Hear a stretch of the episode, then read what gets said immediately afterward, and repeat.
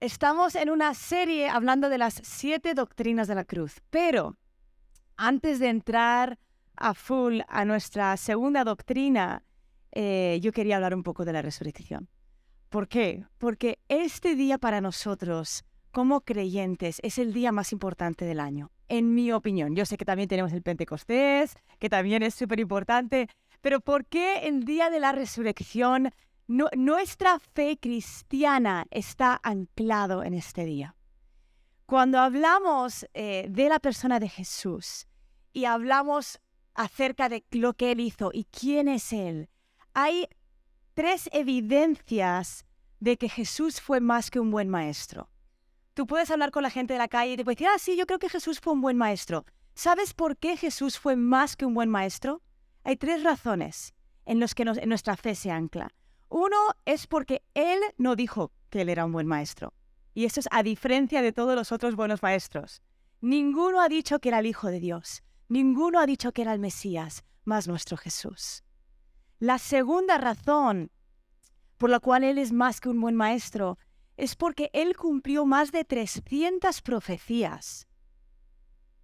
Aún si Él hubiese dicho, voy a intentar engañar a la sociedad, voy a intentar cumplir las profecías que se habla del Mesías, él no hubiese podido cumplir profecías acerca de dónde iba a nacer, cómo iba a morir, dónde iba a ser enterrado. Había cosas totalmente fuera de su control que él cumplió. Y la tercera evidencia de que nuestro Jesús es más que solo un buen maestro es este día, el día de la resurrección. Ahora, cuando hablamos de la resurrección, pensamos, a lo mejor puedes decir, ah, Gandhi fue un buen maestro, pero ¿sabes qué? Se quedó en la tumba. Mahoma, ¿sabes dónde está? En la tumba. Pero nuestro Jesús, la tumba está vacía. Ahora, cuando hablamos de la tumba vacía, eh, a lo mejor te dices, ¿por qué está diciendo todo esto, Jazz? Lo estoy diciendo porque se nos olvida, damos por hecho cosas en las que nuestra fe se basa y se ancla.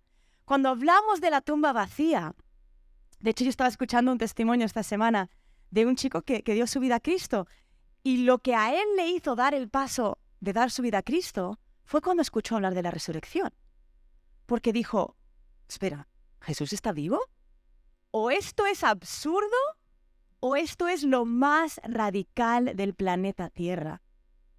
El que alguien muera y resucite y siga caminando entre nosotros y siga enseñando entonces, las cuatro evidencias de, la de que Jesús realmente resucitó. El primero, la tumba vacía. Ahora, hay escritos del primer siglo, historiadores seculares que validan la tumba vacía. Ahora, hay diferentes teorías acerca de por qué la tumba estaba vacía. Una teoría es que los soldados romanos o el gobierno romano robó el cuerpo. Ahora, ¿qué sucede? Jesús fue crucificado porque estaba causando un montón de seguidores, por la envidia de los religiosos. Cuando la tumba está vacía y empiezan a decir, ha resucitado, ha resucitado, si hubiesen robado el cuerpo las autoridades, al ver otra vez los seguidores, hubiesen dicho, no, no, no, no, no, lo, robamos nosotros, ¿verdad? Pero nadie dijo, no les convenía, no les convenía que el, cuerpo fuese robado. Nadie dijo, ah, no, no, es Roma, aquí está el cuerpo, ¿no?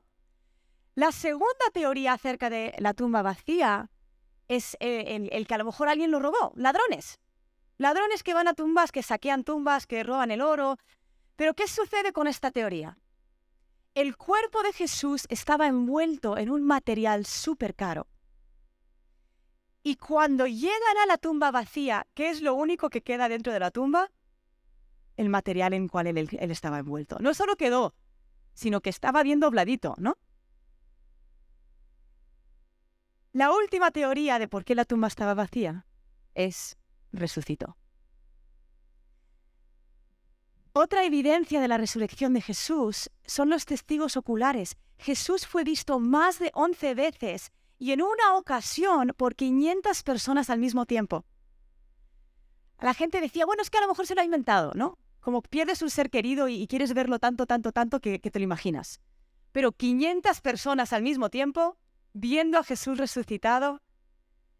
La tercera evidencia de la resurrección de Jesús es la transformación de los discípulos. Cuando Jesús resucita, los discípulos estaban atemorizados, acobardados, escondidos, temían por su vida. ¿No? Si Roma había matado a su líder y los religiosos habían matado a su líder, ¿qué les, qué les, qué les garantizaba a ellos que no les iban a matar a ellos? Entonces ellos están escondidos, de repente algo sucede, algo sucede, y son totalmente transformados, con valentía, predicando, eh, ya no tenían miedo de la muerte, estaban incluso dispuestos a morir y muchos murieron por decir que Jesús estaba vivo. ¿Sabes cuál es la cuarta evidencia hasta el día de hoy de que Jesús resucitó? Tu vida y mi vida transformada. El hecho de que vidas sigan siendo transformadas dos mil años después es evidencia de que nuestro Jesús está vivo. Y eso es lo que estamos celebrando en este día. Estamos recordando que nuestro Jesús del cual hemos cantado no está muerto, no se quedó en la tumba, Él está vivo y Él sigue transformando vidas en este día. Apocalipsis 5, versículo 9 dice, Digno eres de tomar el libro, de abrir sus sellos, porque tú fuiste inmolado y con tu sangre compraste para Dios gente de toda tribu, lengua, pueblo y nación. Con su sangre en la cruz, con su muerte y con su resurrección, hemos sido comprados. Y en esa misma línea, de eso vamos a hablar en este día. La semana pasada arrancamos, podéis poner la imagen si queréis, de, de las siete doctrinas de la cruz. Y Chisco empezó la semana pasada hablando de la sustitución, de la, eh, de la, santificación, perdón, no, de la sustitución, ¿verdad? La sustitución. Y, em, y vamos a seguir en esa línea hablando de las diferentes doctrinas. Ahora, a lo mejor tú te preguntas, ¿por qué siete doctrinas de la cruz, no? ¿Dónde está el versículo que dice, hay siete doctrinas de la cruz, no? A veces queremos tener todo blanco y negro. Las doctrinas de la cruz son las enseñanzas de la cruz o las consecuencias de la cruz. Ahora, ¿por qué hay más de una enseñanza o una consecuencia? Y la razón es porque hay más de una doctrina, si quieres llamarlo doctrina, o consecuencia del pecado. Cuando leemos la palabra y vemos lo que sucedió a raíz de que el pecado entra en el mundo en Génesis 3, y no vamos a leer todos estos versículos porque son un montón, pero encontramos versículos como, en, Isaías dice que, había, que hay separación de Dios. En Romanos dice muerte, en Efesios también, ¿no? Dice estábamos muertos en nuestros delitos. En Isaías 57 dice que no teníamos paz. En Romanos 6 dice que éramos esclavos. En Santiago 4 dice que teníamos enemistad con Dios. Y seguro que si, si yo sacase en esta mañana a 20 personas al azar y les dijese, oye, cuéntame cómo conociste a Jesús, y empezasen a describir su proceso de cómo eran antes, cómo son ahora, qué ha hecho Dios, seguro que escucharíamos diferentes adjetivos. Escucharíamos, yo estaba solo, o yo me sentía deprimido, o yo me sentía sucio, o yo me sentía oprimido, o yo estaba lejos, o yo tenía enemistad con Dios. Escucharíamos diferentes adjetivos explicando cómo estaba cada persona antes de Cristo. Y cuando vemos todas las consecuencias del pecado, es entonces que podemos entender todas las consecuencias de la cruz. Ahora, Chisco comenzó la semana pasada hablando de que Jesús nos sustituyó porque tú y yo merecíamos la cruz. Merecíamos morir. Y, Chisco compartió, si no lo has visto lo puedes ver en YouTube, pero habló de Adán y Eva, de cómo entra el pecado en el mundo y de su reacción, que automáticamente se tapan. ¿Por qué? Consecuencia del pecado. Vergüenza. Se sentían avergonzados delante de Dios. Les causó un sentimiento de suciedad. Y hoy, en este domingo de resurrección, vamos a recordar el hecho de que nuestro pecado nos ató y nos esclavizó y que su cruz nos ha dado libertad.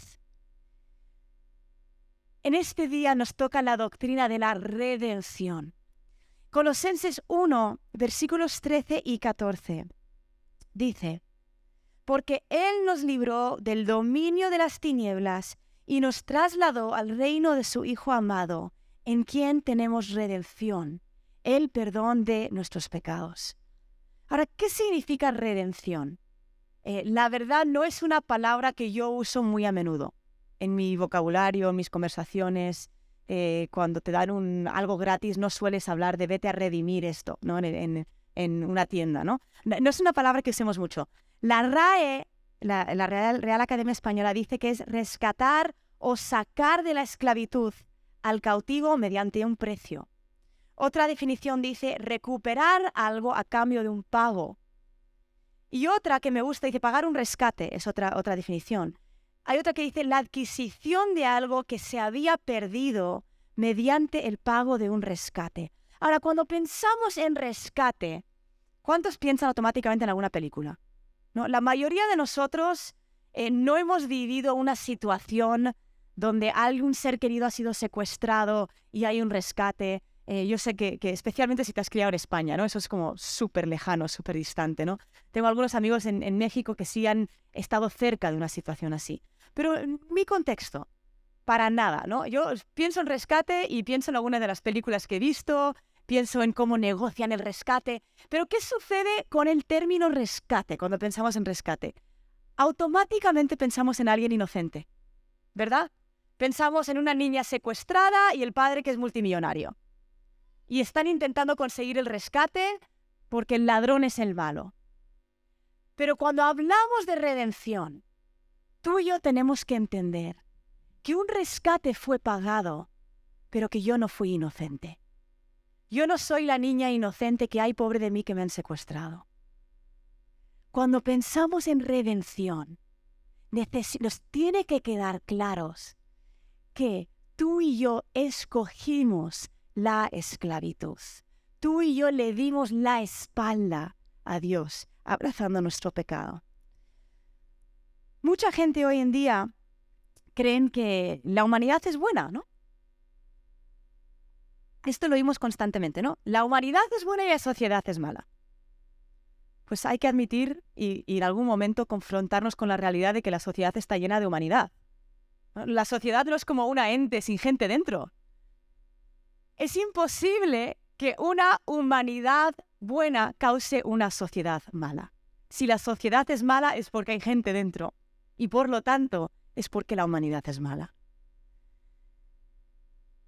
Una de las cosas que yo siempre le digo a la gente cuando estoy intentando hablar de, de, lo que yo creo, ¿no? De que yo necesito un salvador, yo no soy buena persona. Es que solo tienes que ver un niño pequeño. Una de sus primeras palabras, ¿qué es? Mío porque el egoísmo está en el corazón del hombre desde que nacemos. Ahora, algunos de nosotros, a lo mejor, eh, de hecho estaba escuchando el, testimonio de una señora y decía, Dios nos saca del pozo. Algunos caemos en el pozo sin querer, otros nos empujan al pozo y otros vemos el pozo de pecado y entramos, ¿no? Y así es nuestra esclavitud. Algunos a lo mejor, ¿pecaste? Sí. ¿Eres esclavo porque te lo mereces? Sí. A lo mejor fuiste engañado. Pues sí. O a lo mejor lo abrazaste sabiendo lo que hacías. También. A veces hacemos, a veces hacemos las dos, ¿no? Pero sea como sea que acabamos en pecado, nosotros nos entregamos y lo escogimos hasta tal punto de ser esclavos. Ahora, la gente hoy en día no le gusta admitir que es esclava. De hecho, es una de las razones por las cuales a lo mejor algunos no quieren seguir a Cristo. Porque ven, uy, si sigo a Jesús, voy a perder mi libertad. Y no se dan cuenta que nunca han tenido libertad. Vamos a ver cuál es la definición de un esclavo. Un esclavo es alguien que carece de libertad y derechos propios por estar sometido de manera absoluta a la voluntad y el dominio de otra persona. Alguien que carece de libertad es un esclavo. Ahora, la mayoría de la gente piensa que es libre, ¿no? pero no se dan cuenta que eso mismo que dicen que les hace libres es lo que les está ordenando, lo que se les está mandando. Por ejemplo, puedes escuchar cosas como, a mí no me mandan, ¿no? Yo soy libre para hacer lo que yo quiera. Pero ¿qué pasa con esa frase? Yo soy libre para hacer lo que yo quiera. En realidad, es una frase que alimenta el egoísmo. Y el egoísmo, cuando tú das pie a ello, empieza a dominarte. Cada vez que escondemos lo que hemos hecho, empezamos a ser esclavos de la mentira y del, engaño. Cada vez que pinchas en pornografía, empiezas a ser esclavo a la pornografía. Cada vez que mientes, te encadenas. Y esas cosas que dice la gente, hago porque lo quiero hacer y eso me hace libre, en realidad te ata. ¿Verdad que cuando, no sé si alguna vez te ha pasado, llega el día de Reyes o el día de Navidad o el día de tu cumpleaños y el día antes piensas, ah, yo no necesito nada, yo no quiero nada. ¿Alguna vez te ha pasado eso? Que te dicen, ¿qué quieres para Navidad? Ah, nada, no necesito nada. Pero cuando empiezas a abrir los regalos, de repente empiezas a pensar, ah, esto no me gusta tanto, ojalá me hubiesen regalado el mismo jersey pero en azul. ¿No qué te ha pasado? y hasta acabas como de mal humor porque no te llegó el regalo que querías. ¿Por qué? Porque la, el egoísmo te esclaviza. El querer tu voluntad te esclaviza. El querer las cosas a mi manera te esclaviza. ¿Verdad que cuando consigues algo a tu manera, te gusta y lo quieres siempre a tu manera? Un esclavo es alguien que carece de libertad. Romanos 6 nos lo explica de esta manera. Versículo 16. Dice, ¿no sabéis que cuando os presentáis a alguno como esclavos para obedecerle, sois esclavos de aquel a quien obedecéis, ya sea del pecado para muerte o de la obediencia para justicia? Por mucho que alguien piense que es libre, si la voz que obedecen es la voz de agradar sus propios deseos de egoísmo, sus deseos sexuales, sus deseos de malicia, sus deseos de arrogancia, son esclavos. Y según la definición, si tú careces de libertad, eres esclavo. Si tú obedeces el deseo de agradarte, eres esclavo. Porque somos esclavos de aquel a quien obedecemos. Ahora, si yo empiezo a hacerme adicta a mi egoísmo, a mi maldad, a que todo sea a mi manera, a mi deseo sexual, y yo empiezo a ser esclavizada, si yo acabo atada, con cuerdas, con cadenas, imaginaros esta mañana que yo estoy atada, la única manera de ser libre es si alguien me desata, ¿verdad? Ahora, ¿cuál es el problema? La única persona que me puede desatar es alguien que no está encadenado. Y vemos un paralelismo de esto en el Antiguo Testamento. No vamos a leer toda la historia porque la mayoría os lo sabéis y porque no es el punto esta mañana, pero en el Antiguo Testamento encontramos la historia del pueblo de Israel siendo liberados de Egipto. Y, ellos, literalmente, físicamente carecían de libertad, ¿verdad? Llevaban 400 años bajo el dominio de Egipto, sometidos a la voluntad de otro. Y durante años su oración era queremos ser libres, queremos ser libres. Esa era su oración. Entonces Dios envía a Moisés como una sombra de lo que haría Jesús años más tarde en el Nuevo Testamento. Ahora, Moisés no les liberó del pecado. No era una libertad permanente, era una libertad temporal de su esclavitud física. Y no vamos a leer toda la historia, pero suceden dos cosas interesantes en la historia de libertad del pueblo de Israel. La primera cosa que sucede es la noche antes de ser liberados. Dios le dice a Moisés que le dé esta instrucción al pueblo, ¿no? Dice, dile al pueblo que cojan un cordero, que maten el cordero y que pongan la sangre del cordero alrededor de los dinteles de la puerta. Y cuando yo pase, si veo la sangre, no voy a, no voy a tocar esa familia esa familia queda protegida. Y yo paso de largo. La segunda cosa que pasa es que el día siguiente son libres. Y esto es lo que nos pasa a nosotros. Cuando tú y yo reconocemos nuestra esclavitud y clamamos por un libertador, ese libertador que es Cristo nos cubre con su sangre y somos libres. En Colosenses 1.13 dice, Él nos libró del dominio de las tinieblas y nos trasladó al reino de su Hijo amado. El reino de su Hijo amado es nuestra tierra prometida. El pecado nos hace esclavos.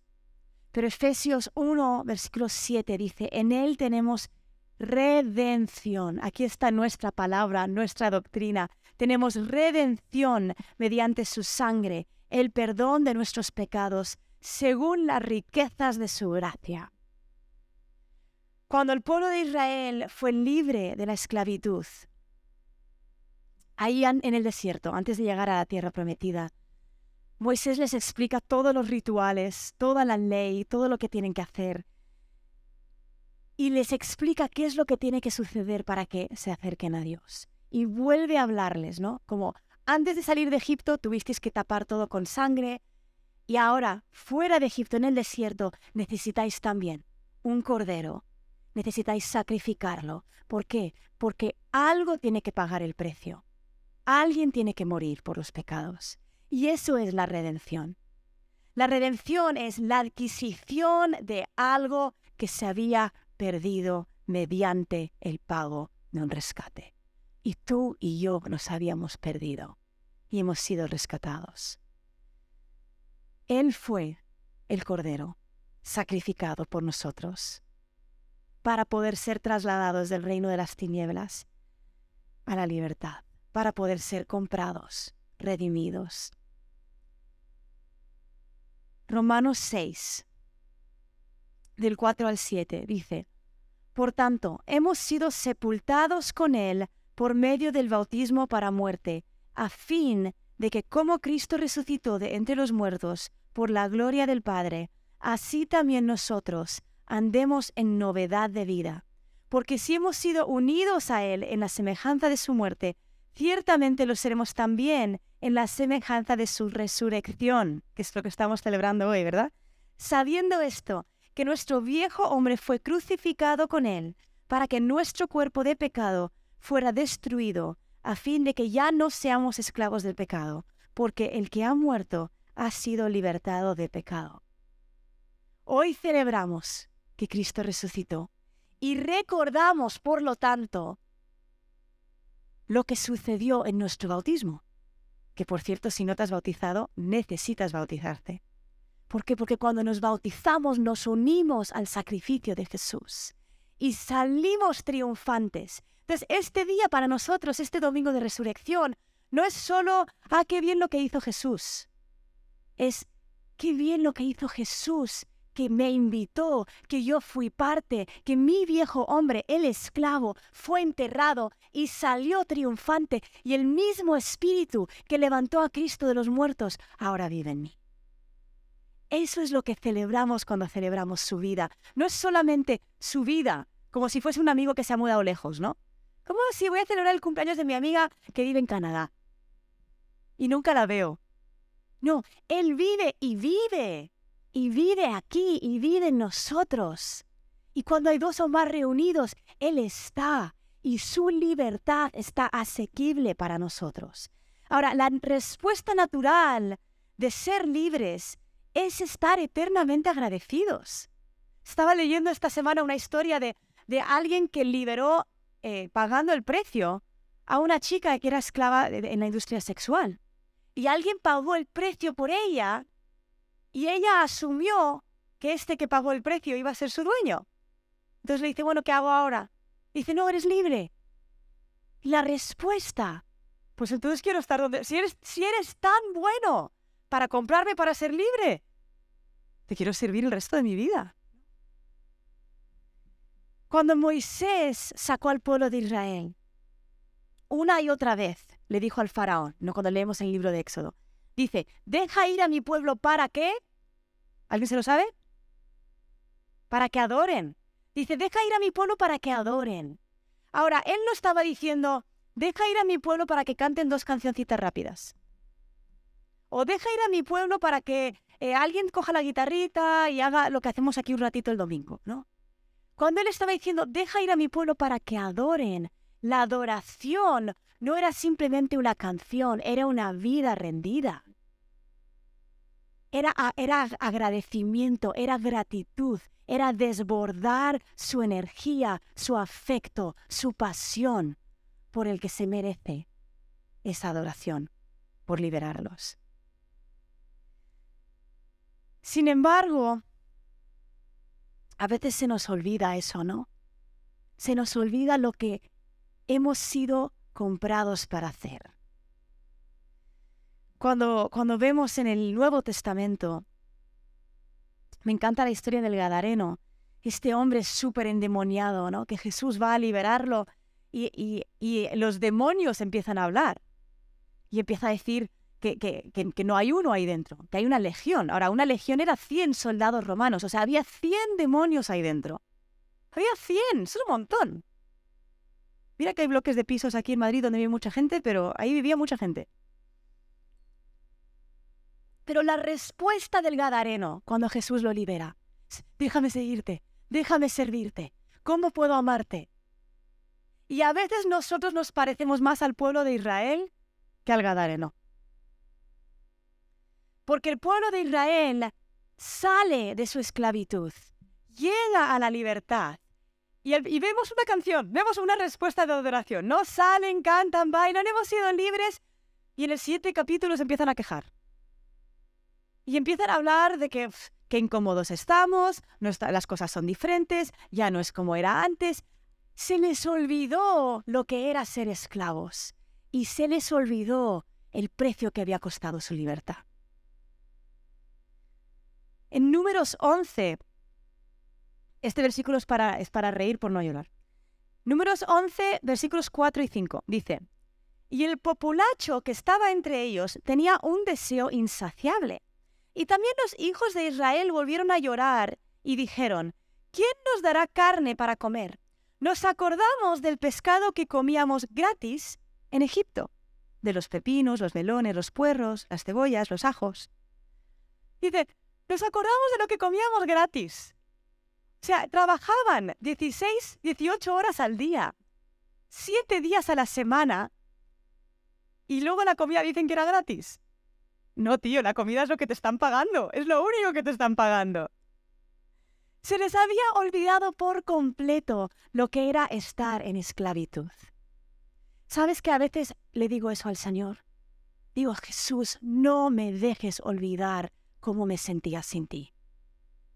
No me dejes olvidar cómo me sentía sin ti. Y dar esto por hecho. ¿No? A veces hablo con la gente que sirve, hay un montón de gente que sirve aquí. Esto es paréntesis publicitario, ¿vale? Apúntate a servir. Pero a veces hablo con la gente que sirve y, digo, ¿qué tal el madrugón? Uf, has estado aquí pronto, ¿no? Montando cables. Y yo misma, mi manera de decir, qué madrugón, se me olvida. ¿Cómo que qué madrugón? Si antes eran esclavos. Si antes estábamos atados, ¿qué más da despertarse a las ocho y media y estar aquí montando? Si éramos esclavos, y me voy a quejar pensando en los puerros de Egipto.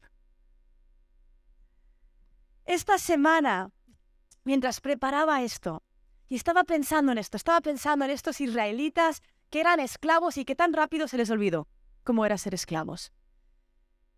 Me dio por llamar a, nuestra psicóloga de, con las chicas de la trata. No sé si sabéis que aquí tenemos eh, eh, cuatro chicas que trabajan a tiempo completo, más varios voluntarios que están ayudando con organizaciones que trabajan para sacar a chicas de la trata. Y una de las chicas que trabaja con nosotros aquí es, em, es Judith, que no está aquí hoy, si no la hubiese hecho salir.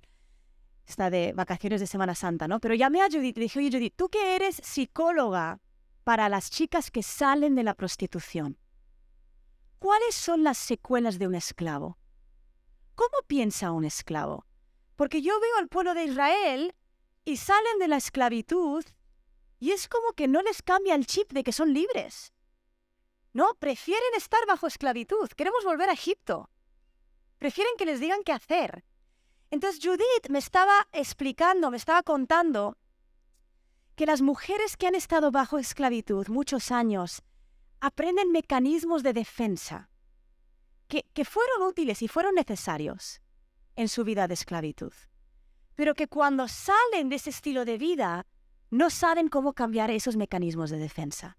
Algunos de ellos son el no luchar, ¿no? El resignarse. Pues ¿para qué voy a luchar? Porque siempre me van a oprimir, así que no lucho. Y pienso, algunos salimos del pecado y no luchamos contra él. Bueno, es que siempre he visto pornografía, pues lo sigo viendo. Otra de los mecanismos de defensa de las chicas en prostitución es la manipulación y la mentira, porque es la manera de sobrevivir. Tengo que mentir, tengo que manipular, tengo que decir para conseguir, porque esta es la manera de sobrevivir. Muchas de estas chicas vivieron, eh, Judith me lo explicaba, ¿no? Como estos caballos que le ponen las anteojeras, creo que se llaman, ¿no? Los caballos que les ponen estas cosas negras para que solo miren adelante. ¿Por qué? Porque tienes que sobrevivir. Solo miro adelante, solo miro adelante, solo miro adelante. No, no miro como nada afecta, ninguna decisión, solo sobrevivo, sobrevivo, sobrevivo. Ahora, ¿qué sucede cuando la situación de estas mujeres cambia? Su manera de pensar sigue siendo la de un esclavo. No luchan, no sueñan a largo plazo, a veces son apáticas, siguen con la tendencia de manipular y mentir. Y esto se llama, en la psicología se llama indefensión aprendida, que significa que has vivido mucho tiempo bajo esclavitud, opresión, abuso, y tu, tu mente aprende que no puedes cambiar la situación porque has estado sometido a algo por mucho tiempo y no era posible romper eso. Ahora, hoy estamos hablando de que algo ha sido roto, de que Jesús te compró del pecado, del dominio de las tinieblas, a la luz de la libertad. Sin embargo, puede que sigas teniendo esa indefensión aprendida, esa manera de pensar, esa manera de actuar, que a lo mejor era un mecanismo de supervivencia cuando estabas lejos de Cristo, pero hoy ya tienes otra libertad. A lo mejor alguien que no recibió afecto y llega a Cristo y sabes en tu cabeza que Jesús te ama y sabes que eres aceptado, pero tu mecanismo es seguir pensando nadie me acepta, nadie me ama, tengo que conseguir amor. No. A lo mejor conseguías atención siendo sensual o siendo sexual. A lo mejor era una, tienes una, una apatía de, bueno, nadie me va a querer, así que qué más da. O un, tengo que servir, tengo que servir para que me quieran, en vez de servir porque Jesús te ha liberado una desconfianza. No sé si alguna vez habéis escuchado de lo que sucede cuando tú llevas em, un caballo y lo atas a un poste, ¿no? Tú llevas un caballo, lo atas a un poste, el primer día el caballo intenta ser libre y ve que está atado. Y si tú lo haces día tras día tras día, llega el momento donde tú llevas el caballo al poste y lo dejas ahí y no lo tienes que atar y el caballo no se va a mover, porque va a asumir que está atado. Y muchos vivimos así. Cristo nos ha redimido y somos libres. Y hay una invitación para alejarse de ese poste y ver, hombre, pero sí he sido liberado. El pueblo de Israel decía, antes tenía pescado gratis, ¿no? Y a veces a nosotros se nos ha olvidado que ahora somos libres, que antes éramos esclavos de nuestra maldad, de nuestro egoísmo. Moisés dijo, deja ir a mi pueblo para que adoren. Y Jesús nos ha redimido, nos ha soltado de nuestra esclavitud para que vivamos vidas de adoración para que vivamos de otra manera. Primera de Corintios 6, versículo 20 dice, Pues por precio habéis sido comprados, por tanto, glorificar a Dios en vuestro cuerpo y en vuestro espíritu, los cuales son de Dios. Has sido comprado por tanto. Algo tiene que cambiar. En vez de glorificar nuestras pasiones, nuestros deseos, nuestro egoísmo, nuestras tentaciones, nuestras costumbres, respondemos a su libertad, a lo que Él ha hecho. estaba leyendo esta semana. Eh, ¿Me ayudas, Joshua, con el teclado? Estaba leyendo una, una historia, esta semana no, hace unas semanas, la historia de un testimonio. A mí me gusta mucho leer testimonios de cómo gente ha conocido a Cristo. De hecho, una de las cosas que me hace muy emocionada de llegar al cielo es escuchar testimonios. Yo creo que va a ser toda la eternidad de, oye, oye, ¿y tú cómo le conociste? ¿Tú cómo conociste a Jesús? Te lo cuento yo. Y estaba leyendo un testimonio de una chica y ella pues, sale de una vía de pecado, conoce a Cristo, entiende la cruz y está hablando con su mentora y le dice, bueno, ya fui libre del pecado, ya he sido, eh, eh, estaba sucia y ahora estoy limpia, pero ¿cómo, ¿qué hago con mi orgullo? Y su mentora le dice, ¿el Evangelio? dice, ¿cómo que el Evangelio? Sí, es que todo está en el Evangelio. dice, ah, o sea que lo mismo que me liberó me transforma. Sí, lo mismo que te liberó te transforma. Y a veces nosotros queremos Jesús más algo, ¿no? Como Jesús me salva más mis esfuerzos. Jesús más mi intensidad. Jesús más este libro. Jesús, y, nada en contra de los libros, hay un montón de buenos recursos, nada en contra de pedir ayuda, de ir a, un psicólogo cristiano, un consejero cristiano. Necesitamos rendirnos cuentas, Dios nos ha puesto en un cuerpo, pero lo que nos transforma es el mismo mensaje del Evangelio. Es el mismo mensaje del Evangelio.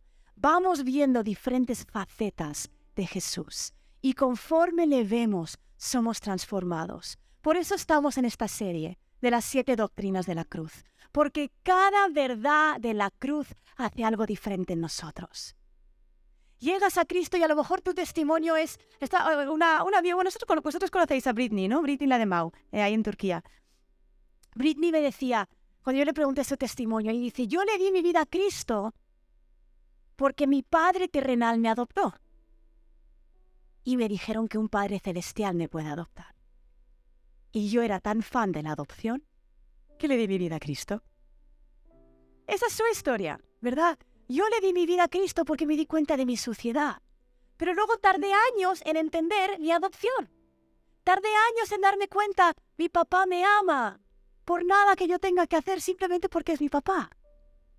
Pero es el mismo Evangelio. ¿Tiene sentido esto? Es el mismo Evangelio, simplemente son diferentes aspectos. Entonces, a lo mejor la semana pasada tú entendiste tu sustitución. Entendiste, ¡Ah! yo tendría que haber sido de la cruz. O a lo mejor tú eso ya lo tenías claro, pero esta semana estás entendiendo tu libertad. Cada faceta de lo que Él ha hecho por nosotros nos lleva más y más y más cerca a parecernos a Cristo, a ser libres, a tener gozo, a tener paz, a tener justicia. Y eso es lo que estamos hablando hoy y celebrando hoy, que nuestro Jesús salió triunfante. Y gracias a eso te limpia, gracias a eso te redime, gracias a eso te sustituye. Vamos a ponernos de pie.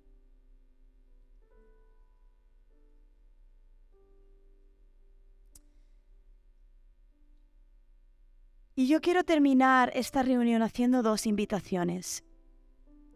Si tú eres parte de los que oran por, la gente, puedes, pasar adelante.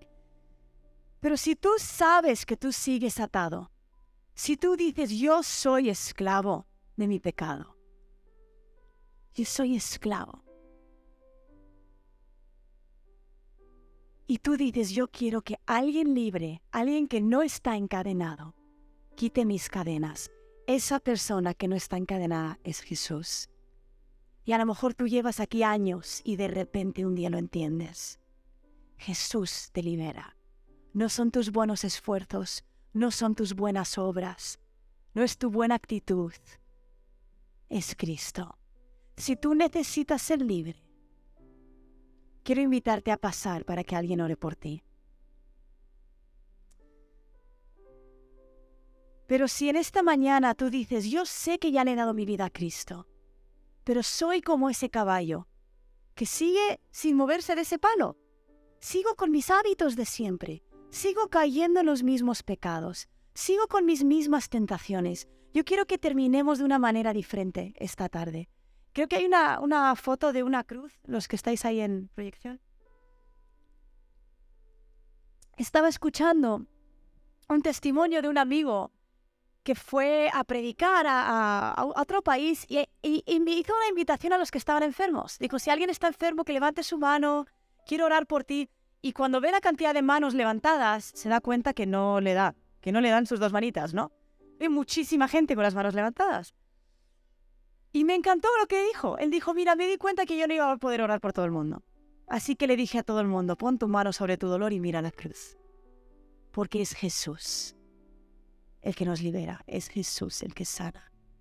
Y yo quería terminar de esa manera en esta mañana. Si tú necesitas ser libre, baja y recibe oración. Pero si tú ya fuiste libre y sigues pensando como esos judíos, esos israelitas, sigues atado o piensas que estás atado, no te mueves de ese poste, quiero invitarte a terminar mirando la cruz.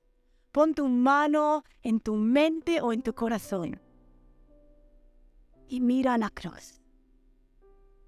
Mira lo que Jesús hizo y recibe su libertad. Recibe su redención.